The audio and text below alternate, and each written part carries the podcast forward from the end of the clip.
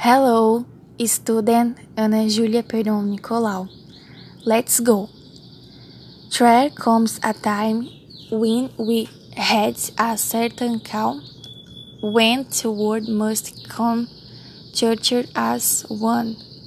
There are people think, oh, and it's time to lend a hand to life. The greatest gift of all. We can't go on pretending day by day that someone somewhere some make a change. We're all part of God's great big family. And the third, you kind of love is all we need. We are the world. We are the children. We, we are the ones who make a birthday day. So let's start giving. Treat a choice we're making.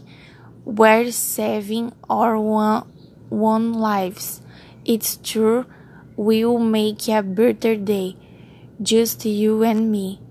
Oh, sending you here. So they kind of that someone cares. And their lives will be stronger and free. A God has shown us by turning stones to bread and so we all must lend a helping hand. We are the world. We are the children. We are the ones who make a birthday day. So let's start giving. Oh, there's a choice we're making. We're saving all all lives. It's true we make a better day. Just you and me. When you were down and would there seems no hope at all.